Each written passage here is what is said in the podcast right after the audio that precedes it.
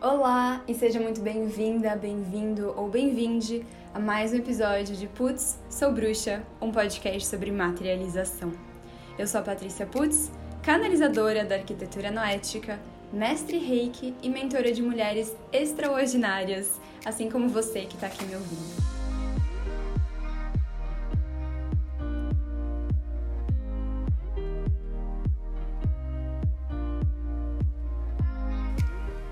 É muito engraçado o poder dos espaços para ajudar a gente ou talvez a influência dos espaços na nossa vida, no geral, assim. É, quando a gente está em espaços bagunçados, como eu estou agora, estou gravando sentada no chão do mini closet que a gente tem aqui em casa, que é um dos únicos cômodos que a gente tem portas. A gente mora em um pequeno loftzinho e tem dois banheiros e esse mini closetzinho e o resto é absolutamente tudo aberto. E tem muita é, passagem de som, né? muito vazamento de som. Então, gravar os podcasts, inclusive, é algo que eu ainda não me organizei, não me adaptei o suficiente para conseguir fazer da forma como eu gostaria é sem tantas interrupções. Esses dias estava rolando obra aqui, inclusive não sei se vai começar agora, a partir das nove, que é quando eu tô gravando. É, o Vi tá sempre em reunião, praticamente o dia todo, então não dá, mesmo estando aqui, passa bastante assim o som. E eu tô aqui, e eu me encontro nesse mini closet, é, depois de um final de semana de reiki. E aqui em casa a gente tem uma diarista e que desde março do ano passado, né, desde que começou toda essa história do Covid, bom, a gente dispensou ela com, com pagamento por muito tempo. Eu não me lembro agora exatamente quando foi. Eu acho que foi em dezembro, talvez novembro para dezembro, que a gente pensou em uma ideia para que ela pudesse vir ajudar a gente, porque nossa, tava muito caótico por aqui. Era muito difícil, é muito difícil a gente manter tudo organizado e especialmente limpo, porque uma coisa é organizar e outra coisa é limpar, né? E todos os finais de semana a gente costuma ir pro interior. Então, a gente não tinha esse tempo do final de semana mais tranquilo para poder arrumar e limpar a casa. Aí era realmente essa confusão, né? Era voltar no domingo já e precisar trabalhar, que limpar a casa e arrumar é um trabalhaço, né? apesar de eu gostar e, e, sentir muito prazer fazendo isso, vai muito tempo. Então, realmente tem que estar tá bem disposto. E aí a gente, nesse período ali, né, no final do ano passado, teve a ideia de chamar a nossa diarista para vir aos sábados. Dessa forma, a gente não estaria mais em casa, poderia deixar tudo bem aberto para ventilar. A gente sempre pediu para ela trabalhar de máscara aqui e inclusive teve uma vez que não lembro agora se a gente voltou mais cedo ou se a gente saiu mais tarde e ela de fato estava de máscara, então eu fiquei bem feliz por ela, né? Porque ela tem algumas comorbidades, inclusive nem sei se ela já tomou vacina, mas deu super certo. Isso é o que funciona pra gente, né? O que tem funcionado. Então, finais de semana que a gente não sai de casa, ela não vem. É, ou seja, esse último final de semana, agora, eu dei a minha primeira iniciação numa turma de Reiki 3A. E fiquei em casa, e a casa está o mais arrumada que eu consegui, mas definitivamente longe de ser um lugar que eu tô considerando arrumado ou limpo. Só que é muito, muito legal isso, né?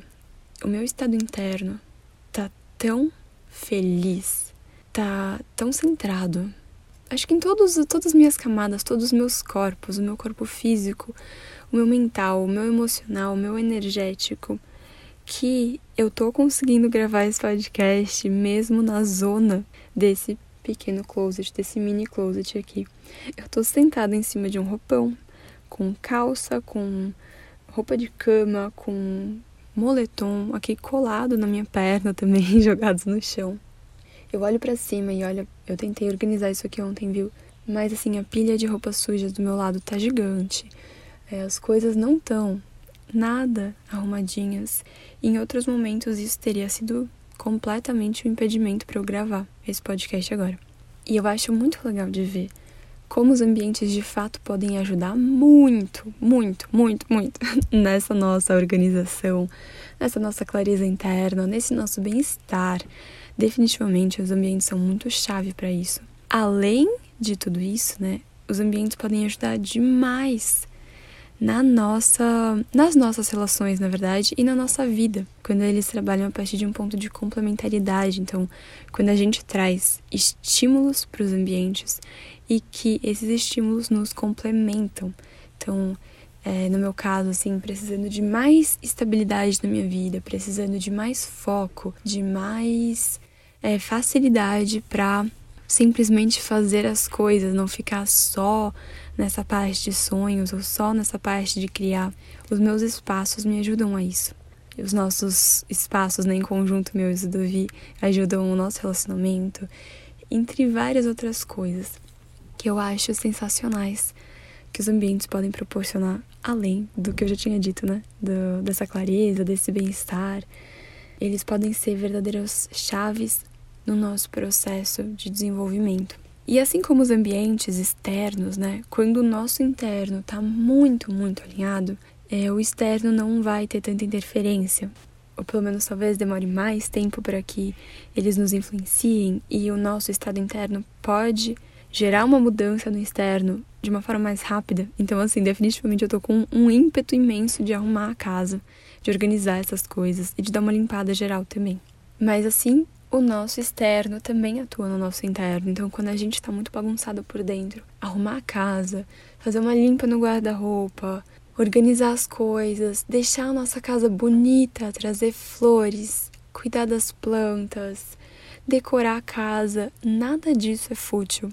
Primeiro, porque a nossa casa tem uma energia e ela responde o tanto de amor que a gente dá para ela. Segundo, porque beleza não é fútil, beleza é uma energia e uma energia maravilhosa. Então, seja você se cuidar, né? Seja você cuidar da sua casa.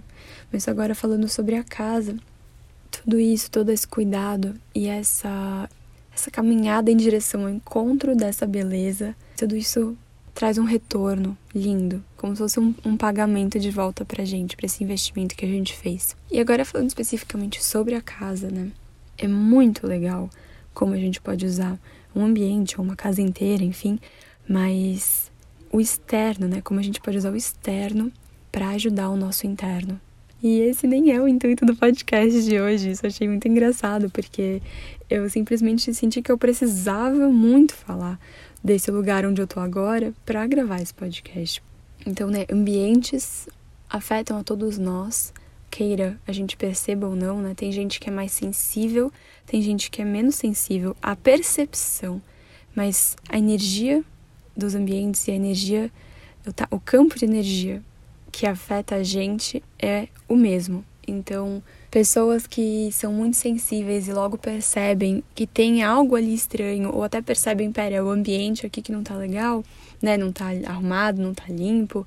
Tem outras pessoas que não vão perceber, mas vão sofrer esses estímulos da mesma forma. E isso é uma coisa que eu acho bem legal até de desmistificar, né? Porque Claro, a gente tem as pessoas. Qual que é a diferença, né, entre pessoas que se consideram empatas e pessoas que não se consideram? É, são as percepções, né? Todo mundo é afetado por um campo de energia e todo mundo percebe, tem essas leituras energéticas, seja do ambiente, seja das circunstâncias que está vivendo, de tudo isso. Mas as pessoas consideradas empatas, né, que se consideram ou coisa assim, observação só que eu não tô falando de pessoas com mediunidade, tá? Às vezes pessoas empatas têm mediunidade, mas não é uma regra, e eu tô falando aqui especificamente dessa, dessa parte das esponjinhas, né? E eu, como boa esponja, como fui uma boa esponja por bom, praticamente a minha vida toda, né? Meus vinte e tantos anos, vinte e muitos anos hoje, mas vinte e tantos até onde eu fui muito esponja, eu sei bem qual que é a diferença. E que é, pessoas empatas, elas percebem as coisas com mais facilidade e elas se enredam nessas percepções com muito mais facilidade. Uma pessoa é afetada por um campo de energia até onde ela se permite ser afetada, até onde ela se permite entrar. E uma pessoa empata, especialmente porque não era, pelo menos quando eu era mais nova, né? Uma coisa super comentada. Nossa, você sente essas coisas? Nossa, você sente que você sente a dor do outro? Nossa, você fica assim, completamente drenada às vezes? Não era uma coisa que eu conversava com as minhas amiguinhas. E depois também crescendo, eu não dava tanta bola para isso. Eu só pensava, bom, eu sou assim. É, mas como não é algo que você vê, né? Pelo menos na época você não via isso abertamente eu fui criando a percepção de que eu era assim e de que isso era algo. Às vezes eu achava que era especial, às vezes eu só achava que era algo meu. É parecido até às vezes com quando a gente sente alguma dor crônica e a gente acha que todo mundo sente a mesma dor, porque é algo que a gente sente desde sempre, ou algo que a gente nunca foi atrás, assim, para se atentar. Eu achava que era meio assim. E eu achava que então era completamente normal você sentir isso e você se enredar nisso, né? E, e quando a gente está crescendo, se a gente não aprende o que é a nossa energia, o que é a do ambiente, o que é a do outro, o que é a do coletivo, é muito difícil de sair desse mix de coisas. E que, de novo, né, pessoas não empatas, não é que elas não sintam, não é que elas não sejam influenciadas por isso, mas como elas não têm essa mesma percepção, elas não se enredam elas não ficam pensando e entrando nessas coisas diferentes o tempo inteiro. E é claro que às vezes elas entram, né? Mas não da mesma forma que as pessoas empatas entram. Até porque, como existe também, né, muita coisa de dor mesmo, né? Da gente sentir dor ou sofrimento das outras pessoas, não só a alegria e a animação, existe muito muito, muito, do arquétipo de querer salvar, né? Do arquétipo da, da pessoa que vai ser a salvadora, a heroína ali da história da outra pessoa. E esse também não era o tema que eu queria falar no podcast, então eu tô só deixando a vida me levar, mas eu precisei falar isso, porque já trouxe dois assuntos aqui que estão simplesmente saindo e eu tô simplesmente falando, e eu acho isso maravilhoso. Inclusive, é sobre isso que eu gostaria de falar, mas Vamos ver se esse assunto vai vir ainda hoje ou se vem num próximo episódio. É, e voltando então para essa questão né, da, da dor e do enredo das pessoas empatas, essa história de se achar salvador de alguém, né, salvadora de alguém, heroína ou herói da história de outra pessoa, é muito aprovada pela sociedade, é até encorajada, eu diria, e ao mesmo tempo é a maior baboseira que existe na verdade, isso acaba com o poder pessoal da outra pessoa. É claro que a pessoa também tem que se abrir para essa história, né? Mas uma pessoa numa situação, vamos dizer assim, mais vulnerável, que ela não tá bem, não tá no melhor dela ali. E outra pessoa que chega, né, achando que tem as respostas, que tem as soluções e que vai salvar a outra pessoa, vira a heroína e a vítima. Então não tem nem como fugir do, desse outro enredo, né, que a gente acaba contando e, e virando e representando muitas vezes. E é também um dos papéis que, como eu já, já falei aqui, né, isso, mas é mais visto como um papel nobre pela sociedade. E isso é tão importante, tão importante da gente entender. Existe o nosso campo de energia, existe o campo do ambiente onde a gente está, existe o campo do bairro, da cidade, do estado, do país, do planeta em que a gente vive, existe o campo da nossa família. Existem tantos campos energéticos que influenciam a gente o tempo todo que a gente não pode falar de situações ou de crenças sem trazer também a parte dos contextos, né? sem contextualizar. Em que época que a gente está vivendo? Eu tô assistindo numa série que se chama Sex and the City. Eu acredito que talvez muitas pessoas aqui já tenham pelo menos ouvido falar. E é uma série que estreou em 1998. Eu, criancinha ali, é, não assistia, né? Era bem pequetinha. Mas eu assisti os filmes, eu achava bem legal e eu queria muito assistir. Agora tem a HBO Max, isso é zero uma publicidade para eles, até porque o aplicativo não tá legal. eu não iria fazer uma publicidade de algo que eu não tô gostando, mas eles têm um, um catálogo de coisas bem legais e Sex and the City é um deles. E tô aproveitando para ver. E eu gosto de assistir séries por N motivos. Definitivamente, entretenimento não é o principal dos motivos pelo qual eu gosto de assistir série. Eu amo, tá? Não, não vamos achar que eu tô vendo a partir de um ponto de vista social, é, só, nossa, muito distante, muito evoluído, longe disso, tá? Eu adoro esse tipo de entretenimento.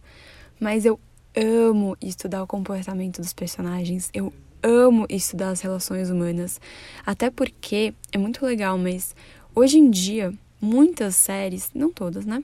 Mas muitas que eu, as que eu mais gosto, elas costumam mostrar o que eu consideraria um mundo mais ideal. Então, por exemplo, tem uma série que se chama Sex Education. Eu tô falando de duas séries com sexo o nome, né? Mas enfim, Sex Education é uma série, eu não lembro agora, acho que é da Netflix.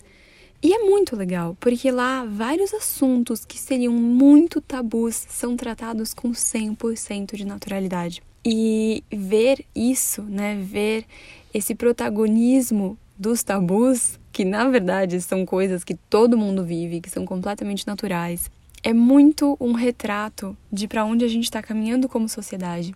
E voltando, né, vendo essa série de 1998, que fala o tempo inteiro dos estigmas de quatro mulheres heterossexuais, brancas, privilegiadas, etc., morando em Manhattan, em Nova York, é, mas tudo delas com relação aos homens. Tem também um personagem gay, que é o melhor amigo da protagonista, é, ocasionalmente tem uma lésbica. Obviamente, né, era muito diferente, e mesmo assim, né, falar, trazer um personagem gay e personagens gays ou lésbicas dessa forma tão aberta aqui no Brasil, eu ainda acho que seria algo inimaginável, né, em 1998. É, então, assim, é uma série que é pra frente, fala de sexo abertamente, fala de prazer feminino, só que fala muito, muito, muito dos estigmas, dos dogmas da mulher ainda que tem que agradar e que tem que calar e que tem que aguentar e que quer ser casada e quer ter uma família acima de tudo e que às vezes se contenta com a ideia disso e não com a pessoa com quem, né, na verdade, ela vai passar o resto da vida ou que ela escolheria é, estar no relacionamento. E entra em várias questões, né? Ele vai ligar? Ele não vai ligar? Nossa, será que eu acabei estragando isso aqui, é, trazendo intimidade muito rápido pro relacionamento. Eu dei um presente muito rápido e o cara terminou comigo. Ou, enfim, não posso falar sobre essa questão porque ele vai se sentir de tal jeito e aí eu vou viver com isso para sempre. Né, tô engolindo aqui uma questão que eu poderia tentar abordar de uma forma leve, mas eu não vou falar nunca, porque vai acabar com o relacionamento várias coisas assim, né? Tô transando, não transei em três dias com o cara que eu tô saindo. Isso aqui é demais, não é? Acho que eu vou deixar um aviso depois que esse podcast. Eu não, nem queria falar que é pra maior de 18 anos, né? Porque, pelo amor de Deus, eu acho que é, é muito importante a gente poder falar desses assuntos, enfim, desde a adolescência e antes dos 18. Mas eu acho que eu vou deixar o aviso de que eu vou abordar minimamente, assim, o tema a respeito de sexo, porque né? Eu não estou aqui para salvar ninguém, não estou aqui para doutrinar ninguém na criação de filhos e outras coisas. Então, quem pensa diferente de mim também gostaria de poder respeitar essa pessoa, obviamente. E até um parênteses, mas é muito engraçado falar isso dessa forma hoje, porque eu já fui muito a pessoa que queria, sei lá, enfiar a goela abaixo as coisas, né? Fazer as pessoas verem o mundo da forma como eu vejo.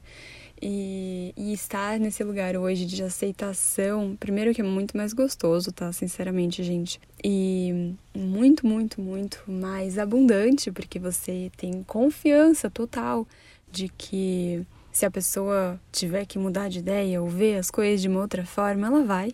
E muito mais humilde, porque pelo amor de Deus, por que, que eu acho que as minhas formas de ser, de ver, de fazer as coisas são as melhores, não só para mim, mas para outra pessoa? Se eu não conheço a história da outra pessoa, se eu não sei quem ela é, não sei o que ela precisa passar. Ponto. Ponto. E aqui eu vou voltar pro assunto que eu tava falando da salvadora, e que é justamente isso. É muito desempoderante para quem está na posição de ser salva quando chega você como heroína da história dessa pessoa, como a salvadora. Por quê? Do ponto de vista, do seu né, ponto de vista, você tá ali, primeiro se achando superior, porque se a pessoa tá pior, você tá melhor. Né? E se você tá melhor em algum momento da sua vida, vai ter outro que você vai estar tá pior. E aí, quando a gente consegue quebrar esse jogo, e quando eu falo quebrar esse jogo, eu quero dizer num geral, tá, gente? É, pra gente falar que nunca mais vai acontecer, nunca mais vai se enredar, eu não trabalho com sempre e com nunca, ok? Mas quando a gente quebra algo, a gente sai do padrão. O padrão seria eu sempre respondo da mesma forma. A gente sai do padrão não significa que eu nunca mais vá responder dessa forma para nenhuma circunstância, ok? Então, é, sair do padrão é conseguir não, não ser mais sua resposta automática, entrar na posição da salvadora. E o que acontece então quando você quebra isso, você sai desse padrão, você deixa de estar o tempo inteiro nessa moeda de hora você salva, hora você é salva, hora você está salvando, né? Hora você é salva. E você fica ali na sua neutralidade, que é o melhor dos mundos, né? Você consegue se manter no seu centramento, você não vai se sentir inferior a partir do ponto que você não se sente superior.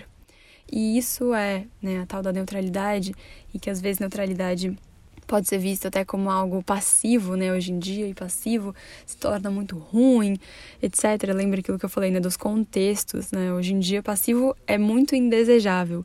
Na época de 1998, em Sex and the City, uma mulher passiva no relacionamento era algo aparentemente muito desejável. Então, né, contextos. Mas aí o, o, a neutralidade nada mais é do que você estar no seu caminho do meio, na sua energia, sem pender para um dos lados da dualidade ou sem pender para o outro. E voltando aqui, né, o que, que acontece quando você se põe nessa posição? Além dessa, dessa sensação de superioridade que invariavelmente você vai ter depois, a da polaridade oposta da inferioridade, tem também essa esse ego espiritual, né? Ego independente de ser ego espiritual ou não, mas ego vai no geral, porque essa sensação de ser melhor que alguém é uma sensação do ego. A gente em essência sabe que não é melhor do que absolutamente ninguém, assim como a gente não é pior do que absolutamente ninguém. E isso não significa que a gente seja menos único, que a gente seja menos especial, que a gente seja menos destinado a coisas maravilhosas, só porque a gente é igual a todo mundo. Nesse sentido, né? Nessa, nessa essência realmente da humildade e desse reconhecimento. E quando a gente, inclusive, entra de verdade nisso, a gente percebe quão especial a gente realmente é. é a gente consegue olhar para isso sem medos, né? Sem essas dualidades todas. E a respeito dessa última questão da posição da salvadora e da heroína, você tira completamente o poder pessoal da outra pessoa porque você não acredita nele. Você, a partir do momento que acha que a outra pessoa é uma vítima, você não acredita que ela é dona das próprias escolhas, você não acredita que ela tem toda a capacidade do mundo de sair de onde ela está, e de procurar a ajuda necessária, se for o caso. Mas seja você uma amiga, seja você um membro da família, seja você uma terapeuta, né? Eu tô falando de terapeuta holística, acredito que na psicologia, né, uma terapeuta convencional, vamos dizer assim, ou tradicional, acho que não é convencional, mas tradicional, acho que tem a mesma coisa, né? Mas eu, como já fui muito terapeuta holística, né, apesar de não, não me dar esse nome, mas já trabalhei muito com atendimentos de reiki, eu sei exatamente essa sensação de querer salvar a pessoa que você está ali atendendo, seu cliente. É, você consegue enxergar as coisas com muito mais clareza, né? Sempre que a gente vê de fora, a gente acha que enxerga com mais clareza. Às vezes a gente enxerga mesmo, mas a gente está nessa posição ali de, nossa, eu sei o que você tem que fazer, ou eu sei o que é melhor para você. A gente está nessa posição quando a gente está em distorção, tá? Só SPS. E como eu já fiz isso, eu já estive nesse lugar, e eu também já não estive nesse lugar, né? Eu consigo falar com mais discernimento sobre o que, é ou não você estar na posição de salvadora quando você está atendendo alguém, né? Quando você é um membro da família ou uma amiga, é importantíssimo você olhar e falar assim: ok, é, eu posso estar ali como um suporte, eu posso estar ali como um apoio, eu posso ouvir, eu posso dar os meus conselhos, mas eu posso encaminhar para alguém que possa ajudar essa pessoa, ou eu posso também, né? E na verdade eu devo, enquanto eu estou fazendo qualquer tipo de contato com a pessoa que eu estou considerando uma vítima, eu devo começar a enxergá-la como um ser divino, um ser divino assim como eu, assim como Jesus, assim como Yogananda, assim como o mestre que você tiver para você, assim como Buda, assim como quem for. porque somos todos seres humanos, mas todos temos essa mesma essência divina que Jesus tinha, que Buda tinha, que Yogananda tinha e que toda essa galera que a gente admira hoje tinha, né? Eles desenvolveram isso de uma forma, mas é, eles alcançaram, né, na verdade, esse, esse lado que a gente diria que é esse máximo potencial dessa divindade, assim, né, aqui na vida na Terra, mas todo mundo tem a mesma capacidade de alcançar isso como eles tiveram. E olhar para as pessoas a partir deste ponto de vista tira automaticamente ela de uma vítima. É, às vezes isso pode pedir por um trabalho, né? Quanto mais próximo a gente é da pessoa, mais difícil é da gente fazer esse tipo de associação. Então, às vezes a gente precisa meditar um pouquinho, visualizar um pouquinho, respirar um pouquinho, né? Deixar isso assentar, essa, essa informação assentar quando a gente vai ter o contato com essa pessoa, especialmente se a gente já está acostumado a estar tá nessa posição de salvadora. Mas é muito importante, até porque desse jeito você devolve o poder pessoal para essa pessoa, você não se enreda mais nas dores dela, porque são dela, não são suas. Você sai da posição de superioridade ou de arrogância ou de qualquer outra coisa é, envolvida nisso e você não pega nada mais que não é seu sabe? Você está aqui para viver a sua vida, você tem as suas questões. Você tem, né, eu falei, você é influenciado por tantos campos, por tantas coisas. Você trouxe já tanta bagagem. Então, olha para isso. Você pode ajudar, mas você não precisa se enredar durante essa ajuda. E é muito, muito, muito importante entender que a ajuda você faz para você. Você pode, né, de fato, você vai ajudar outra pessoa, ok, mas você está fazendo isso por uma motivação sua. Eu sempre, sempre, sempre quis ajudar os outros. E aí, por que, que eu quero ajudar os outros? Sempre gostei disso. Porque isso me faz bem. Porque eu me sinto bem quando eu estou ajudando. Isso é também, de certa forma, um ato de egoísmo. Porque eu estou fazendo isso pelo retorno que isso me traz. Eu não preciso do retorno necessariamente assim no sentido de reconhecimento, se eu faço uma doação ou coisa assim, mas eu me sinto bem. Ponto. Então não não tô também querendo ficar, por exemplo, na anonimidade de uma doação, porque eu sou nobre, porque eu dou sem precisar do reconhecimento. Não, é porque eu me sinto bem mesmo assim. Se eu me sentisse bem com o reconhecimento junto, tá tudo bem. Se eu me sentisse bem fazendo qualquer outra coisa, tá tudo bem também. Inclusive, a gente sempre está ajudando outras pessoas porque isso faz bem para o nosso espírito, o ser humano. Todo ser humano gosta de ajudar. A diferença é como vem essa ajuda. Então, a ajuda que a gente gosta de dar naturalmente, ela também é doutrinada. A gente ouve que ela precisa ser para pessoas específicas, de formas específicas, porque senão não funciona, senão não é certo, senão não é nobre. Mas a verdade é que se você se ajuda, se você focar só em você, você tá ajudando tanta gente que você não faz nem ideia. Você tá ajudando diretamente toda a sua família. O seu campo mórfico familiar inteirinho recebe isso. Ou seja, recebe isso que está vivendo hoje, que está sendo o seu melhor. E, gente, isso traz tanta mudança na família, e eu falo isso por muita experiência própria você ajuda também suas relações. Então, sejam amizades, relação amorosa ou relações amorosas, né? Tudo isso também se beneficia. Você está ajudando diretamente as pessoas ao seu redor. Amizades que eu falei assim, mas se você, sei lá, caminha regularmente no parque, as pessoas que entram em contato com seu campo de energia ali também vão ser beneficiadas. É o que eu falei. Talvez elas não percebam de onde veio isso, mas elas vão sentir o benefício.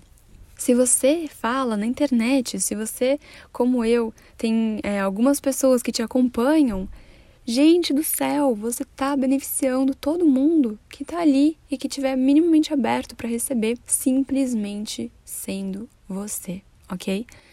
Então eu gosto muito de frisar esse ponto, porque você ser você, no seu máximo potencial, você olhar para você, isso não é não vou dizer que não é egoísmo, mas é o egoísmo que todo mundo tem, todo mundo é egoísta e isso não é egoísmo no sentido de você não ajudar outra pessoa, porque você está fazendo o seu melhor, você está se ajudando e isso está ajudando outras pessoas, sim, tá? é muito difícil você querer ajudar alguém ou muito muito difícil você querer, mas ainda milhões de vezes mais improvável que você seja capaz de ajudar alguém se você não tá bem. Se você tá triste, com depressão, com ansiedade, com pânico, preocupada com todas as coisas na vida, como que você espera poder fazer isso, né? Você precisa se ajudar.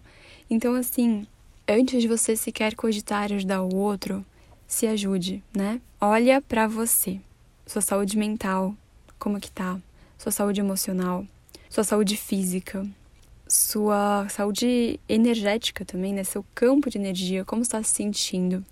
Seu financeiro, né? Você também é muito difícil você liberar as preocupações se você não tá bem, se você não faz um trabalho para isso. E é muito difícil você querer ajudar se você não tá próspera, se você não tá também nesse nessa energia de abundância, mas essa energia de prosperidade também, de materialização, de ter dinheiro. Porque uma das ferramentas, inclusive, que a gente pode usar para ajudar outras pessoas é o dinheiro. Eu, inclusive, tive essa percepção, não sei se eu já comentei aqui no podcast, já comentei no Instagram algumas vezes, eu acho, mas essa virada de chave para mim com relação a dinheiro foi muito a partir de um curso que eu fiz numa época que eu tava saindo assim da minha depressão, tava há poucos poucos dias de conhecer Noemi Badiali, dela me ajudar profundamente nesse nesse processo de sair da depressão com muita rapidez. E nesse curso tava falando sobre o meu medo de ter, o meu medo de conseguir. É, eu já não, não tinha mais o medo de não ter, né? Mas era o, o receio de conseguir e tudo mais que vem com isso. Conseguir realizar tudo que eu sempre sonhei, no caso. E o cara do meu lado virou para mim e falou assim: Poxa, mas, Paty, você já pensou que você pode ser a filântropa mais rica do Brasil, né? E foi um, uma coisa que hoje parece ser tão simples pensar, mas virou uma chave tão grande para mim de que eu podia ter dinheiro, de que com dinheiro eu também podia ajudar e de que estar bem, estar bem-sucedida, estar totalmente em abundância de diversas formas, isso era também uma das maiores ajudas que eu queria fazer, né, que eu queria proporcionar para alguém. Então isso era uma das maiores formas de ajudar alguém.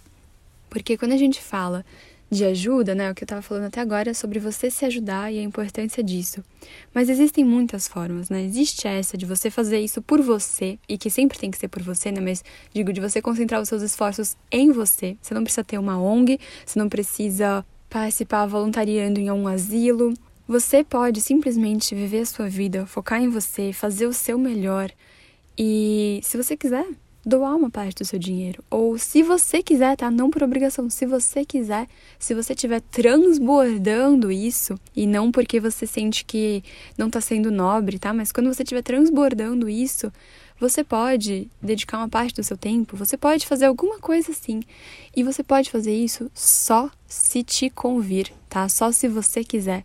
Porque senão, se você ficar se esticando muito, se você ficar é, se abrindo muito e indo muito para essas outras coisas, por validação, por ser nobre, por qualquer coisa que não seja um desejo intenso queimando no seu coração e que está transbordando e que você quer fazer isso, você vai perder sua energia e você vai voltar, né?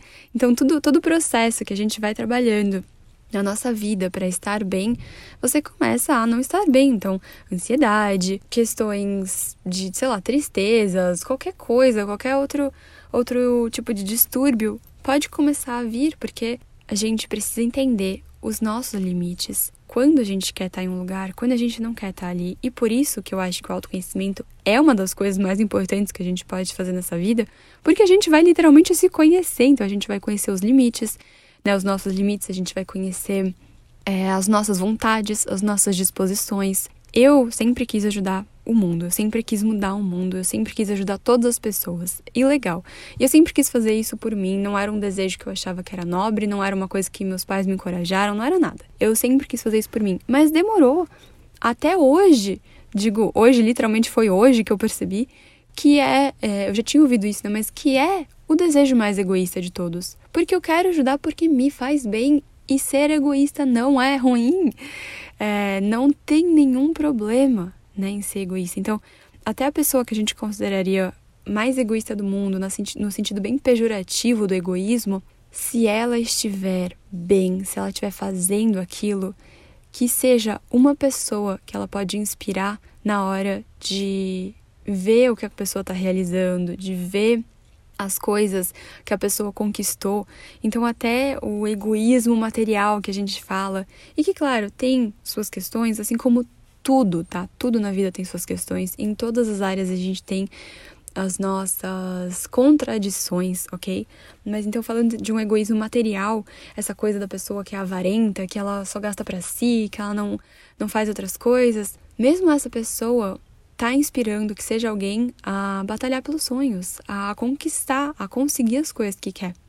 Inclusive, eu, né, falando de mim, é, independente da motivação da pessoa, eu não conheço uma pessoa que seja muito rica e que não faça algum tipo de doação.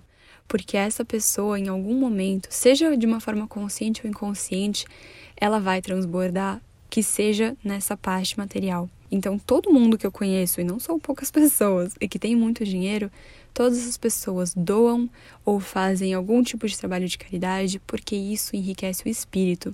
E elas percebem, em algum momento ou em outro, que só o dinheiro não é a maior, ou não é, na verdade, a completude das riquezas que a gente tem. É a maior riqueza material, é ter dinheiro, mas a gente tem outros campos, a gente tem uma riqueza emocional, a gente tem uma riqueza de saúde física, a gente tem uma riqueza de saúde mental, a gente tem uma riqueza espiritual, energética, né? Essa coisa que eu falei de alma.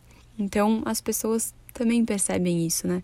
A gente tem hoje em dia no contexto que a gente vive e por N motivos que não cabem a mim discutir, debater o contexto que a gente vive, mas sim trabalhar a partir desse ponto. Eu entendo, né, reparações históricas, isso faz parte do contexto que a gente vive, mas então é pegar tudo isso, qual é o contexto de hoje e como que a gente pode trabalhar a partir daqui e não olhar para trás, porque o para trás já foi. E eu falando de mim aqui, né, mas não me convém olhar para isso, sendo que eu já tenho a repercussão daquilo agora. Então, com o agora, o que, que eu posso fazer daqui para frente? Onde que eu posso mudar daqui para frente sendo eu, eu sendo minha melhor versão, eu sendo a pessoa que eu quero ser, que eu sei que eu sou, sendo a minha essência, eu prosperando, já consigo fazer muito. E esse muito pode ser, como eu falei, sendo um exemplo de inspiração, trabalhando o meu campo energético. Então, né? O meu campo energético, gente, quando eu falo isso, se, se tem alguém aqui que não, não é muito familiarizado com esse tipo de termo, o seu campo energético, o que acontece quando você faz qualquer coisa que te faz bem, isso já é um trabalho no seu campo energético. Claro que você pode parar, claro que você pode meditar, claro que você pode respirar, é, você pode escrever, você pode. Eu gosto muito de falar, então eu gosto de gravar, às vezes, áudios para mim mesma falando. É, você pode fazer exercício físico, você pode fazer várias coisas. Tudo isso é um trabalho no seu campo energético. O seu bem-estar, é o maior indicador, vamos dizer assim, desse trabalho no seu campo energético, tá? Então você não precisa achar um terapeuta holístico ou fazer reiki ou fazer outra coisa para trabalhar a sua energia, tá? Porque a nossa energia é indissociável de nós. Então, conforme a gente está bem, né? Conforme a nossa sensação interna, também está o nosso campo energético. É, então, qualquer coisa que te faça bem também é esse trabalho no seu campo e eu já falei tudo o que o campo beneficia, né? Ou pode ajudar essas outras pessoas, quer você queira ou não, né? Quer que esse seja o objetivo ou não, porque o objetivo sempre tem que ser você. Se o objetivo passa a ser o outro, a gente não se compromete da mesma forma e a gente invariavelmente não vai viver uma verdade, porque a gente veio aqui para viver a nossa verdade, a gente veio aqui para viver a nossa vida, as nossas vontades, nossos desejos, nossas motivações, nossas, egoisticamente nossas. E então, já falei milhões de vezes, né, do, do benefício de fazer por você. E eu, né, tava contando essa minha coisa de querer salvar o mundo, de querer ajudar todo mundo, é, de querer ser a mudança que eu desejo ver no mundo. Eu penso mais nessa frase hoje, né, porque o salvar o mundo é muito nesse, nesse lado de que o mundo precisa ser salvo e ele não precisa. Mas eu gostaria de ver um mundo diferente, né? Aquela coisa de quebrar vários padrões. Da mesma forma que eu me esforço para quebrar eles na minha vida, eu gostaria muito de ver o mundo quebrando esses padrões e fazendo de novo o comparativo da série Sex and the City e da série Sex Education, né, uma série do milênio passado, do século passado, para uma série de agora, eu já vejo tantas diferenças, tantas quebras de padrão, mudanças de paradigma. Então, assim, eu acredito muito nisso e eu me culpava, isso anos atrás, mas eu me culpava porque eu não, nunca ressoei, por exemplo, com ajudar velhinhos né, ajudar idosos. Nunca foi uma coisa que tocou meu coração, mas gente, como como é importante você ajudar, né, menores de idade, como é importante você ajudar os idosos, como é importante você ajudar as pessoas que estão na rua, pessoas que passam fome, como é importante ajudar tudo isso. E eu achando, né, então sempre quis ajudar, eu pensava, nossa, mas eu não, não sinto em ajudar essas pessoas, né, os velhinhos, os idosos. Não é uma coisa que toca meu coração. E eu pensava, será que tem algo de errado comigo? É, da mesma forma, por exemplo, os animais. Né? Eu virei vegetariana pelos animais, eu virei vegana pela minha saúde, mas definitivamente eu me mantenho vegana 100% pelos animais. Quer dizer, né? saúde, meio ambiente, essas questões também são muito importantes para mim, mas a ideologia, o que sustenta a minha alimentação à base de plantas, tá? Não vou nem falar o meu veganismo, porque veganismo é um movimento e eu não faço parte do movimento vegano, mas eu faço parte da alimentação à base de plantas. E o que sustenta isso é essa questão que toca o meu coração. E aí eu fui percebendo, inclusive foi nesse assunto de veganismo que eu percebi que as pessoas podem estar em algum lugar, em algum movimento, alguma coisa, por diferentes motivos, desde que toque o coração delas. Então, né, no veganismo a gente tem a questão dos animais, a questão política, uma questão do meio ambiente como um todo e uma questão de saúde. Então a gente já tem aqui quatro esferas e que pessoas estão ali por coisas diferentes. Então tem gente que está ali por política que não dá a mínima para o meio ambiente, né, às vezes, né? E definitivamente não dá a mínima para a saúde, às vezes nem liga tanto para os animais. Beleza, tem gente que está ali só por saúde, não dá a mínima para os animais, o meio ambiente importa um pouco. Enfim, e aí a gente vai vendo que cada um tem o seu porquê e que cada um tá na causa, se tiver em alguma causa, né? Mas em algo que acredite. Então, de novo, né? Se você for transbordar essa sua energia e você quiser transbordar ela para alguma causa, porque você pode simplesmente transbordar ela para sua própria vida e você vai seguindo beneficiando isso, mas enfim, se você quiser direcionar isso de algum motivo, aliás, por algum motivo, para alguma causa, Faça para uma causa que você sente vibrando mesmo, que você sente que vai te beneficiar ao máximo e não para algo que você sente que é o que mais precisa naquele momento e que você se sente culpado ou de qualquer maneira você sente que você tem que ir para lá. Se você não sentir isso no seu coração, não vá, tá? Porque tem gente que sente no coração de ir para aquela causa e aquela pessoa vai beneficiar aquilo milhões de vezes mais do que você.